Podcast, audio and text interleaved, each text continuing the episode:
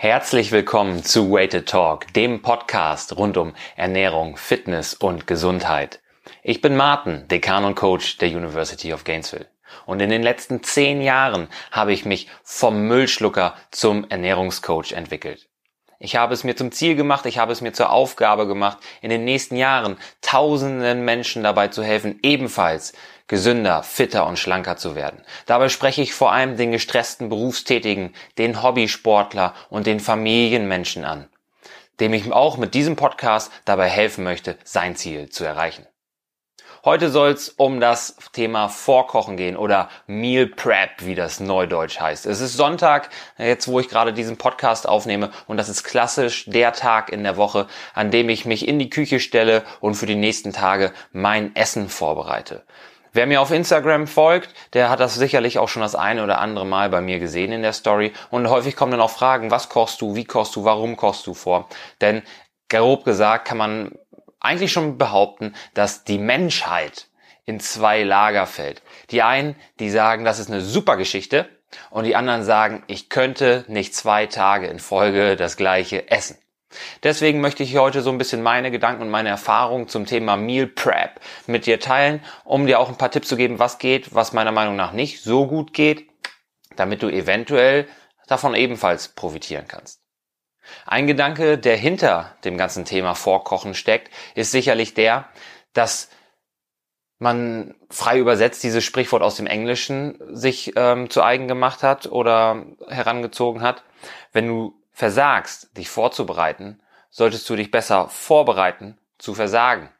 Ja, das ist eigentlich ganz, äh, ganz griffig, finde ich, und das fasst das auch gut zusammen, warum man vorkocht. Also es geht darum, natürlich, dass man vorbereitet sein will, dass man auf sein Ziel hinarbeiten will und dass man sich da nichts dazwischen kommen lässt. Es gibt da eine ziemlich coole Doku. Früher, ich habe ja, wie du sicherlich mittlerweile weißt, äh, im Fitnessstudio angefangen, mich sportlich zu betätigen. Das war so mein erster richtiger Kontakt und auch der Startpunkt für meine Karriere im Bereich Ernährung und Fitness. Ähm, früher, da habe ich dementsprechend auch viele Bodybuilding-Zeitschriften mir angeschaut, Bodybuilding-Dokus und so. Und eine ist richtig hängen geblieben. Eine ist richtig hängen geblieben bei mir. Das war eine Doku über Kay Green Kyle Green ist einer der Top-Bodybuilder gewesen, beziehungsweise ich glaube, er hat jetzt ein oder zwei Jahre ausgesetzt. Ich bin nicht mehr ganz so in dem Thema drin, korrigiere mich, wenn ich falsch liege. Ich glaube, er hat ausgesetzt und hat jetzt sein Comeback verkündet, weil sein Erzrivale Phil Heath im letzten Jahr oder in diesem Jahr geschlagen worden ist als Mr. Olympia. Aber das ist ein kleiner Ausschweif, da wollen wir uns jetzt nicht drauf versteifen. Ähm, Kai Green jedenfalls, geile Doku über ihn, wie er so seinen Alltag zeigt. Und anders als andere Bodybuilder hat er nicht die fetten Karren und seine Edelstahl-Marmor-Küche gezeigt, die er sich vielleicht mittlerweile leisten kann, sondern der hat gezeigt, worauf es vor allem drauf angekommen ist für ihn, bevor er richtig erfolgreich war. Also praktisch die Basis für seinen Erfolg, was keiner sieht. Und dann sieht man in so einer Szene, und das ist das, warum ich jetzt auch bei diesem Thema drauf komme, in einer Szene, wie er in so einem Dollar-Store ist, da wo alles einen Dollar kostet, und dann anfängt zu philosophieren. Ist generell so ein bisschen seine Angewohnheit, ein bisschen zu philosophieren. Und dann steht er da vor einem Regal und sagt, A critical tool for getting ahead in this game of preparation is Tupperware. Ja, also Tupper ganz klar, ganz weit oben bei ihm sagt, das ist das Tool, um in der Vorbereitung ganz weit vorne zu sein. Ja. Und das ist auch schon ganz wichtig. Ich finde, das bringt es gut auf den Punkt, denn Tupper, also Tupperdosen und so weiter als Teil des Meal Prep, des Vorkochens, sind ein Tool. Und damit ist auch schon viel gesagt, denn ein Tool ist ein Werkzeug, das du benutzen kannst, um dein Ziel zu erreichen, das du aber nicht benutzen musst. In vielen Fällen gibt es noch andere Tools, die ähnliche Ergebnisse erzielen, vielleicht sogar bessere Ergebnisse erzielen und die man einsetzen kann. Also vorkochen, ganz klar, meiner Meinung nach, kein Muss, sondern einfach nur ein Werkzeug, das es sich lohnt zu kennen und in seinem Werkzeugkasten zu haben, um dein Ziel optimal zu erreichen. Ich selber benutze es super gerne, weil mich das wirklich befreit an vielen Stellen. Ähm, ich habe das in der letzten Folge, in der es darum ging, dass Entscheidungen ein müde und mürbe machen, auch schon erwähnt, dass ich eben vorkoche und dass es mir dabei hilft, und das ist meiner Meinung nach ein Riesenvorteil, die Anzahl an Entscheidungen, die ich am Tag treffen muss, deutlich zu verringern. Ich muss mir abends nicht Gedanken darüber machen, was will ich jetzt essen, denn die Entscheidung habe ich schon vorgezogen auf einen Sonntag, an dem ich weniger Entscheidungen treffen muss als sonst und wo es mir leicht fällt, dann auch das Richtige zu kochen, weil ich es mir zur Gewohnheit gemacht habe, sonntags vorzukochen für die Werktage. Dementsprechend, wenn ich einen angestrengten Tag hatte und nach Hause komme und total fertig bin mit der Welt, ist die einfachste Option, dann meine Tupperdose aus dem Kühlschrank zu nehmen und aufzuwärmen und nicht mir das Einfachste zu kochen in dem Moment, was sicherlich irgendwie auf Nudeln oder so hinauslaufen würde. Ich habe nichts gegen Nudeln.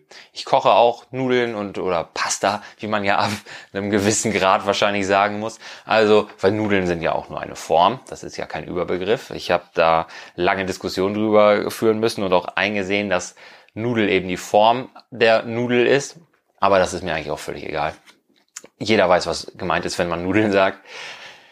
Wenn ich Nudeln koche, ist das vollkommen okay, aber ich möchte nicht nur Nudeln essen, sondern ich möchte auch dazu Gemüse haben, ich möchte eine Proteinquelle haben, gerne in Form von Hülsenfrüchten oder so, die natürlich auch noch eine Weile brauchen. Und wenn der Tag sehr lang war, fällt es mir schwer, diese optimale Variante für mich noch zusammenzurühren, wenn ich sie nicht vorgekocht habe, weil mir das dann zu lange dauert und zu viel Energie raubt. Also, meine Entscheidungen werden runtergefahren, die Anzahl an Entscheidungen was sich positiv auswirkt darauf, dass ich ähm, an dem Tag noch andere Dinge oder meine Energie für andere Dinge verwenden kann. Dadurch sinkt natürlich auch die Wahrscheinlichkeit von unerwünschtem Verhalten.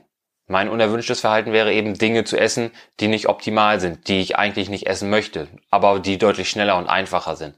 Äh, unerwünschtes Verhalten wäre auch ähm, eine vollwertige Mahlzeit durch irgendwelche Snacks zu ersetzen, weil es jetzt einfacher ist als zu kochen.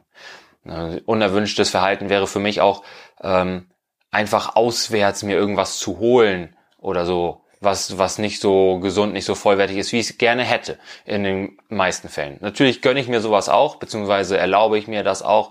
Ich halte mich da auch an meine 90-10-Regel. Wenn ich 10% der Mahlzeiten in der Woche ein bisschen äh, links und rechts des Weges ähm, abdecke, dann ist das vollkommen okay, aber es sollte eben nicht überhand nehmen. Und wenn ich mir mehrfach abends in der Woche ähm, irgendwo unterwegs was hole, dann wäre das aus meiner Sicht nicht optimal für mein Ziel. Deswegen setze ich aufs Vorkochen.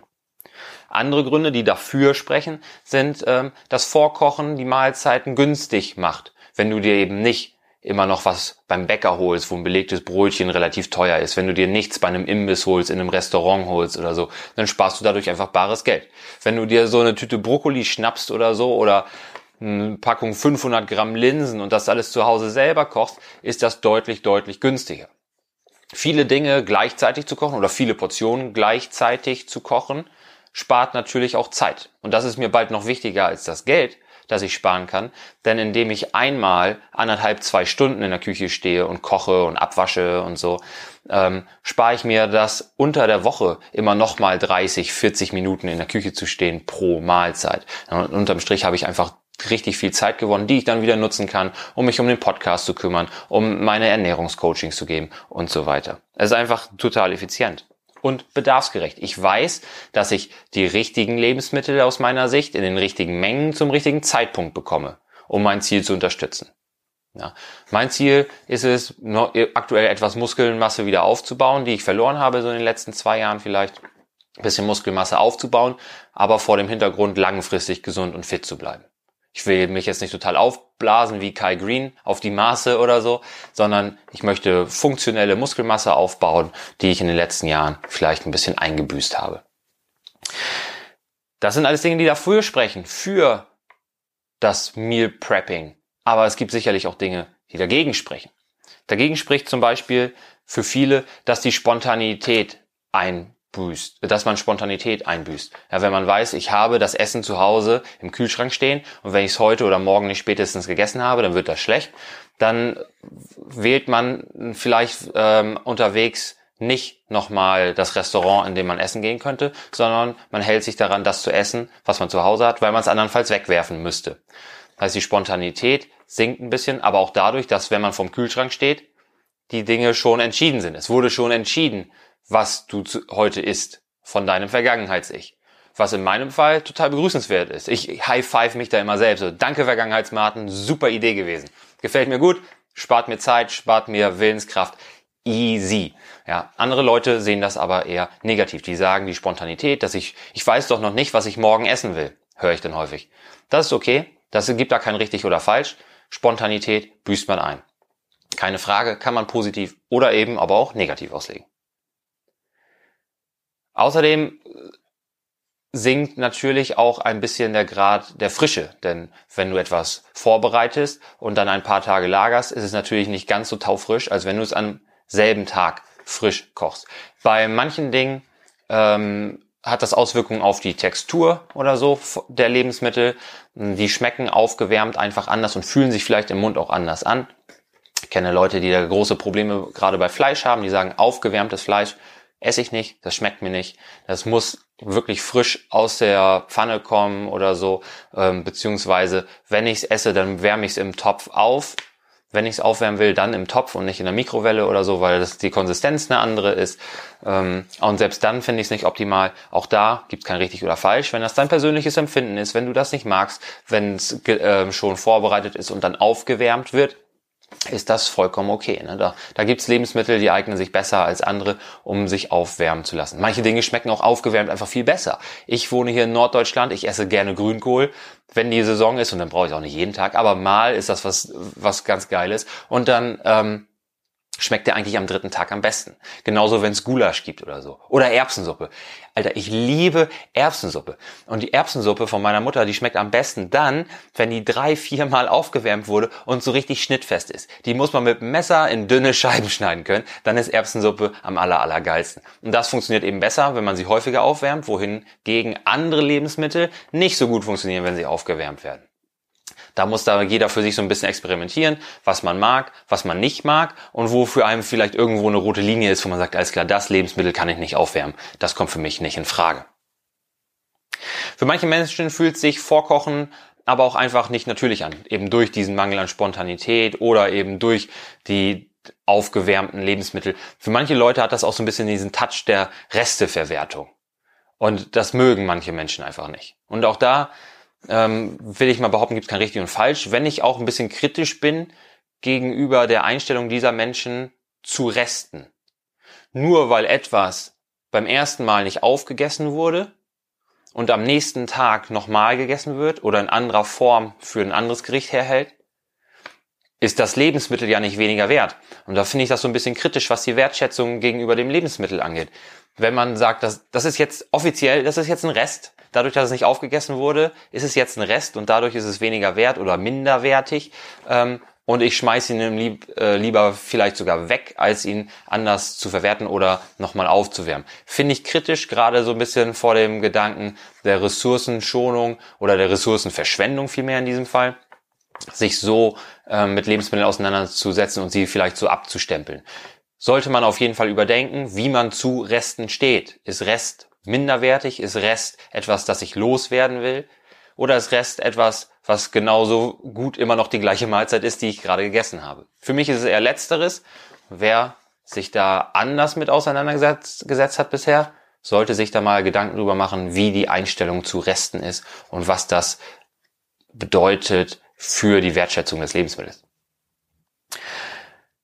Ich habe auch das Gefühl, dass Vorkochen gerade so ein Mann-Frau-Thema häufig ist. Wenn ich ähm, Kunden habe, die bei mir ein Einzelcoaching haben und mit denen ich dann durchgehe, was für Möglichkeiten wir haben, die Ziele zu erreichen und so kommen wir früher oder später auch immer mal wieder auf das Thema Vorbereiten von Mahlzeiten. Und häufig höre ich von Männern, ah ja, das, das ist eine gute Sache. Und ich will da jetzt nicht ein Klischee aufmachen, aber das ist eine Beobachtung, die ich bei den mehreren zig oder ich denke, wir sind jetzt mittlerweile über 100 Kunden, ähm, die ich schon betreut habe, gemacht habe, dass die Männer häufig damit besser zurechtkommen als Frauen. Es gibt auch Männer, die sagen, das ist totaler Mist und es gibt auch Frauen, die sagen, super, das hat mir vieles erleichtert, aber irgendwie scheint das schon ein bisschen auseinanderzugehen, dass gerade dieser Spruch, ich weiß doch heute noch nicht, was ich morgen essen will höre ich häufiger von Frauen. Und ähm, das würde mich auch mal bei dir interessieren. Wie ist das bei dir? Ist das aus deiner Sicht auch so ein Mann-Frau-Ding? Diskutier da gern unter dem aktuellen Instagram-Post mit, ähm, ob ich da vielleicht einfach bloß aufgrund der immer noch relativ äh, kleinen Stichprobe, äh, ob das vielleicht auch einfach bei mir die Sicht verzerrt ähm, oder ob du das ähnlich siehst als Mann dass das für dich eine einfache Geschichte ist oder als Frau, dass du mir da widersprichst in dem Moment. Ne? Würde mich interessieren. Dann kann man noch mal ein paar Meinungen dazu hören. Mir persönlich geht's so, ich kann wochenlang das gleiche essen, weil es mir schmeckt. So, ich würde nicht wochenlang das gleiche essen, wenn es mir nicht schmeckt. Das sollte auch sofern logisch sein. Für mich erfüllt Essen einen Zweck, weil ich eben ein Ziel habe und so. Aber ich esse auch, obwohl ich ein Ziel verfolge, nichts, was mir nicht schmeckt. Sondern ich versuche auch da bisschen ähm, natürlich den Genuss und so nicht aus den Augen zu verlieren. Also dass es nur noch Magerquark bei mir gibt oder so, wie ich es früher gemacht habe, weil das sehr effizient wäre und sehr zielführend, das habe ich schon lange hinter mir gelassen. Mein Essen soll auch schmecken. Aber dann habe ich auch kein Problem, also überhaupt kein Problem, stumpf wochenlang das gleiche Basisrezept zu verwenden. Mir reichen da selbst schon kleine Varianten. Ob ich dann statt Zucchini mal Paprika da mit reinschnibbel so als, als Beilage. Oder ob ich ein bisschen Ingwer mit rein tue äh, zur Würze statt Pfeffer und so. So Kleinigkeiten reichen mir schon aus, um das als Variante wahrzunehmen und auch den Geschmack von Woche zu Woche mal zu variieren. Bei mir ist das wirklich so, dass wenn ich eine Sache gefunden habe, die mir schmeckt, die wirklich eine ganze Weile durchziehe und ähm, damit sehr, sehr gut fahre, weil mir das auch das Einkaufen erleichtert. Aber das sind so ein paar Nachteile, von denen ich immer wieder höre. Die Spontanität, die Frische und dass es sich für manche Leute einfach nicht natürlich anfühlt. Kann man nicht von der Hand weisen. Ne? Wie kocht man vor oder wie bereitet man vor? Das Ding ist, theoretisch gibt es mehrere oder sehr, sehr viele Möglichkeiten, Lebensmittel haltbar zu machen. Also man, man kann die einkochen, man kann sie trocknen, man kann sie fermentieren. Du kannst Lebensmittel räuchern, einzuckern mit Salzlake, sonst was. Ja, das ist alles möglich, aber in der Praxis sehe ich das fast bei niemandem. Einfach dadurch, dass wir so viele Lebensmittel zur Auswahl haben, dass wir Dinge fertig kaufen können, dass wir immer alles ähm, bekommen zu jeder Jahreszeit, sehe ich selten, dass jemand so Anfang, Mitte 30 ähm, sich noch großartig selber Obst einkocht oder so. Auch weil dafür vielleicht auch manchmal die Zeit fehlt. Wenn du es kannst und wenn du es machst, super. Eine super Möglichkeit, auch im Winter noch frisches Obst aus dem eigenen Garten oder dem Garten der Großeltern oder der Eltern zur Verfügung zu haben, von dem du weißt, was drin ist. Ansonsten kaufen wir dann ja meistens Obstkonserven oder tiefgefrorenes Obst oder so. Wenn es um Vorkochen, wenn es um Meal Prep geht, geht es häufig wirklich darum, Dinge zu kochen und dann gekühlt haltbar zu machen, also durch Kühlung haltbarer zu machen, für mehrere Tage oder Wochen. Ähm, die anderen Punkte finde ich auch super spannend, aber das ist eigentlich nicht so praxisrelevant, dementsprechend auch nichts für diese Podcast-Folge. Meiner Meinung nach gibt es zwei große ähm, Bereiche im Bereich des Meal Prep. Das eine ist das Kochen von größeren Mengen, damit man mehrere Portionen davon machen kann. Das heißt, das ist das, was ich wähle. Ich koche sonntags für fünf Tage lang mein Essen vor. Das heißt, ich koche einfach die fünffache Menge dessen, was ich an einem Tag essen würde, für die nächsten fünf Tage und teile das dann entsprechend auf. In Tupperdosen, so wie Kai Green das auch empfiehlt. Oder die andere Variante ist, man nimmt Zutaten, die man an dem einen Tag nicht genutzt hat. Vielleicht kocht man sogar absichtlich mehr von etwas. Nehmen wir nochmal die Nudeln, die ich eben schon mal am Wickel hatte. hatte. Ich koche zum Beispiel das Zweifache oder Dreifache an Nudeln, die ich heute essen möchte und esse die vielleicht mit einer Tomatensauce. Ähm, und morgen nehme ich die gleichen Nudeln, die ich ja heute schon gekocht habe, aber brat sie an mit Ei oder so. Und am dritten Tage nehme ich die Nudeln und mache einen Auflauf damit ganz viel Gemüse von, äh, bisschen Käse und, und äh, magerem Fleisch oder so. Es gibt da ja wirklich viele Möglichkeiten, was du mit Nudeln anfangen kannst. Das gleiche gilt natürlich für Kartoffeln, für Reis und so weiter und so fort. Also man nimmt sich eine Basiszutat oder Basiszutaten und macht daraus aus den Resten die nicht minderwertig sind, wie wir gerade gelernt haben und uns wahrscheinlich auch mittlerweile einig sind, macht aus den Resten dann andere Gerichte. Das sind eigentlich so die beiden großen Möglichkeiten. Wie gesagt, ich nehme eher die erste Möglichkeit. Ich koche einfach mehr von meinem Gericht, damit ich das gleiche an mehreren Tagen esse. Aber diejenigen, die sagen, ich kann mir nicht vorstellen, an zwei Tagen hintereinander das gleiche zu essen, ne, lieber würde ich Rasierklingen schlucken, die haben vielleicht eine Möglichkeit, eher mit Resten zu arbeiten. Kocht mehr Nudeln und bratet die morgen dann frisch an. Und am dritten Tage macht ihr da mit Spinat und Käse und ein bisschen magerem Fleisch einen Auflauf von. Super, kann man gut machen. Das ist vielleicht ein bisschen mehr Abwechslung, bringt auch ein bisschen mehr Spontanität wieder mit rein, um das Ganze nicht ganz so langweilig zu machen, wie es einige dem Thema vorwerfen. Aber es geht natürlich auch noch darüber hinaus. Was man auch noch gut machen kann, sind Suppen, Suppen und Soßen. Wenn man die schon gekocht hat, kocht die gleich, gleich ruhig gleich in größeren Mengen. Das ist, was ich sagen wollte. Und frier sie ein. Reduzier, reduzier sie gerne ein, also lass das Wasser verdampfen, indem du die Soße oder die Suppe in einem großen Topf weiter köcheln lässt, bis er so richtig dickflüssig wird und frier das ein. Zum Beispiel, nachdem es abgekühlt ist, in Eiswürfelform. So kannst du diese äh, Soßenwürfel später anderen Gerichten zugeben. Oder dann auch gut portioniert später wieder erhitzen und als Soße mit ein bisschen zusätzlichem Wasser wieder auf ähm, eine Konsistenz bringen, die du für ein Gericht benutzen kannst. Auch für Smoothies. Entweder du frierst dir den fertigen Smoothie ein, ähnlich wie ich es gerade beschrieben habe für die Soßen. Auch Eiswürfelform, Muffinform sind eine gute Möglichkeit, um das vorzuportionieren und dann kleine Smoothie-Portionen ähm, aufzutauen und dann mit etwa ähm, mit ein paar frischen Zutaten, ein bisschen Mandelmilch oder Vollmilch und Proteinpulver oder weiß der Henker, was in deinen Smoothie alles reingehört, wieder zu nutzen. Aufgetaut, beziehungsweise noch leicht vereist im Mixer. Dann hast du auch so eine schöne, dickflüssige, super kalte Smoothie-Geschichte, die da rauskommt. Kann total interessant sein. Oder du bereitest nur die Zutaten für den Smoothie vor.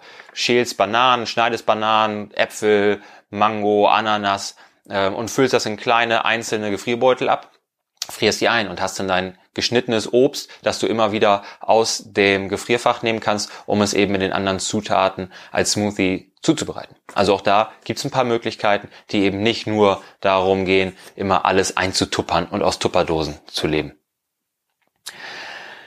Wie geht man daran, wenn man etwas vorkochen will? Ich mache das auf zwei verschiedene Arten oder es gibt zwei verschiedene Arten. Erste Art ist das, wonach auch immer alle Leute fragen, hast du ein Rezept? Das heißt, man hätte ein Rezept von irgendetwas, was man gerne kochen möchte. Davon, äh, über das Rezept schließt man dann auf die Mengen und die Zutaten, der, äh, genau, über die Mengen und auf die Zutaten. Und wenn man das alles gekocht hat, dann kann man das gerne mit einer App nachvollziehen, was für Makronährstoffe da drin sind und was für Kalorien das Ganze jetzt hat pro Portion. Kann man so machen. Und dann weiß man, okay, mir fehlen jetzt zu meinen Tageszielen, die ich mir gesetzt habe, ähm, noch 50 Gramm Eiweiß heute, nachdem ich das, das und das gegessen habe. Und dann schaut man, wie man die voll kriegt. Und so und so viel Kalorien habe ich auch noch offen. Schauen wir, wie wir die voll kriegen, beispielsweise. Ich mache es eher andersrum. Ich mache mir Gedanken, was brauche ich, was hätte ich gerne in den Mahlzeiten, wie viel Eiweiß soll da ungefähr drin sein, wie viel Kohlenhydrate und so. Und dann stelle ich danach die Zutaten zusammen. Ich bin nämlich auch absolut kein Fan von Rezepten, weil dann da häufig so ein Blödsinn draufsteht, so wie ähm, 150 Gramm Kichererbsen. Dann guckst du dir eine Dose Kichererbsen an und die hat 285 Gramm. Was machst du mit 135 Gramm Kichererbsen und solche Dinge? Ich werde dann häufig eben vorher schon aufstellen, was will ich ungefähr haben, wie viel Kalorien und Eiweiß am Tag äh, strebe ich an und danach plane ich meine Mahlzeiten dann so ein bisschen rückwärts entsprechend. Also von den Makros schließe ich dann auf die Lebensmittel und Zutaten, die ich da reintun will. Und danach koche ich dann das Gericht. Das heißt, meine Rezepte gibt es auch nicht, weil ich rückwärts koche, was man auch gut und gerne machen kann. So stelle ich zum Beispiel sicher, dass ich keine Reste habe. Nicht irgendwie eine, einen halben Becher Schmand, ein Dreiviertel Apfel und ein Eigelb das noch in, im Kühlschrank rumoxidiert, wo dann sehr sicher ist, dass man die nach einer Woche wegschmeißen muss, weil man die so nicht mehr verwendet hat. Ne? Ich stelle sicher, dass ich eben immer die ganze Tüte ähm, Tiefkühlgemüse verbrauche, eine ganze Konserve, wenn ich eine anbreche und so weiter, damit eben keine Reste bestehen. Das funktioniert für mich ganz gut, weil ich auch schon ein gutes Gefühl dafür habe, welche Lebensmittel haben welche Nährstoffe. Ähm, das kann sein, dass es für dich vielleicht noch nicht der beste Ansatz ist, dass du vielleicht lieber andersrum arbeitest, dass du auch weil dir vielleicht ein bisschen die Ideen fehlen, erst ein Rezept brauchst, dir dann die Mengen ableitest und entsprechend danach weißt, wie viel Makronährstoffe und äh, Kalorien stecken da drin. Das kann man natürlich auch schon vorher ausrechnen, nicht erst, wenn man am Herd steht. Und dann kannst du auch schon etwa abschätzen, wie viel Eiweiß oder Kalorien brauchst du vielleicht noch, um deine Tagesziele zu erreichen. Wichtig ist aber in beiden Fällen, dass du dir einen Einkaufszettel schreibst, dass du nicht ohne Einkaufszettel in den Supermarkt gehst und dann anfängst und überlegst, was brauche ich noch? Ja, oder habe ich alles? Schreib den Einkaufszettel, was brauche ich, damit du dann dich schnell durch den Supermarkt bewegst, dass du da auch wieder wenig Entscheidungen treffen musst, dass du dich da nicht vom Weg ab, ähm, abhalten lässt, beziehungsweise abbringen lässt, und dass du auch wirklich schnell da wieder raus bist. Und ganz wichtig, auch für mich persönlich, dass du nicht noch ein zweites Mal in den Supermarkt musst, weil du festgestellt hast, du hast irgendwas Wichtiges vergessen. Das kostet wieder Zeit, das ist wieder zusätzlicher Stress. Spar dir das, indem du einen Einkaufszettel schreibst. Für mich ist es die absolute Höchststrafe, ein zweites Mal in den Supermarkt zu müssen, weil das kostet immer locker 40, 50 Minuten, wenn man nochmal losfahren muss dafür, bis man dann drin war, wieder raus. Selbst für eine Sache. Wenn du nur für eine Sache rein musst, es frisst so viel Zeit und es ärgert mich zu Tode. Also schreib den Einkaufszettel, mach dir nicht den Stress. Ganz wichtig.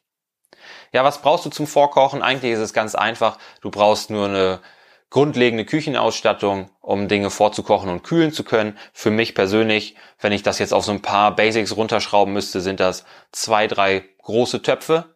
Natürlich könnte man auch kleine Töpfe haben, aber wenn du mehr für mehrere Tagen vor, äh, für mehrere Tage vorkochen möchtest oder auch mit mehr Nudeln einfach weiterarbeiten möchtest die nächsten Tage, dann ist es gut, dass du einen großen Topf hast und nicht so kleine Piss-Suppentöpfe äh, oder Soßentöpfe, wo fast nichts reinpasst. Also das sollen schon große Töpfe sein, da sollen so drei bis fünf Liter Ruhe reingehen. Dann kannst du kannst immer in einen großen Topf weniger Wasser reinmachen, aber du kannst nicht in einen kleinen Topf mehr Wasser reinmachen und mehr Zutaten. Ähm, eine Pfanne ist immer eine gute Sache, wenn du Sachen anbraten möchtest, die dazu passen. Zwei Messer, nimm da so ein Universalmesser. Ja, die Köche unter euch, die lünchen mich vielleicht dafür, aber ich kann mit den verschiedenen Messerformen so gut wie gar nichts anfangen. Ich nehme für alles die gleiche Messerform, so so ein kleines Messer, nicht mit einer wahnsinnig langen Schneide. Ähm, es sei denn, ich schneide mal wirklich große Stücke Fleisch, dann macht natürlich ein großes Messer noch Sinn. Aber ansonsten irgendwie zwei Messer verschieden groß und damit fährt man ganz gut als Laie. Ja, die Köche werden da die Augen verdrehen, aber wenn es darum geht, mit den Basics zu arbeiten, zwei Messer Fertig. Und ein Sparschäler. Wer heute noch selber Kartoffeln versucht mit so einem Gemüsemesser zu schälen, der braucht erstens ewig und zweitens schmeißt er extrem viel Kartoffel mit weg. Äh, es sei denn, man ist da total geübt drin. Also Sparschäler sind super günstig, sparen wahnsinnig viel Zeit. Absolutes Must-have aus meiner Sicht.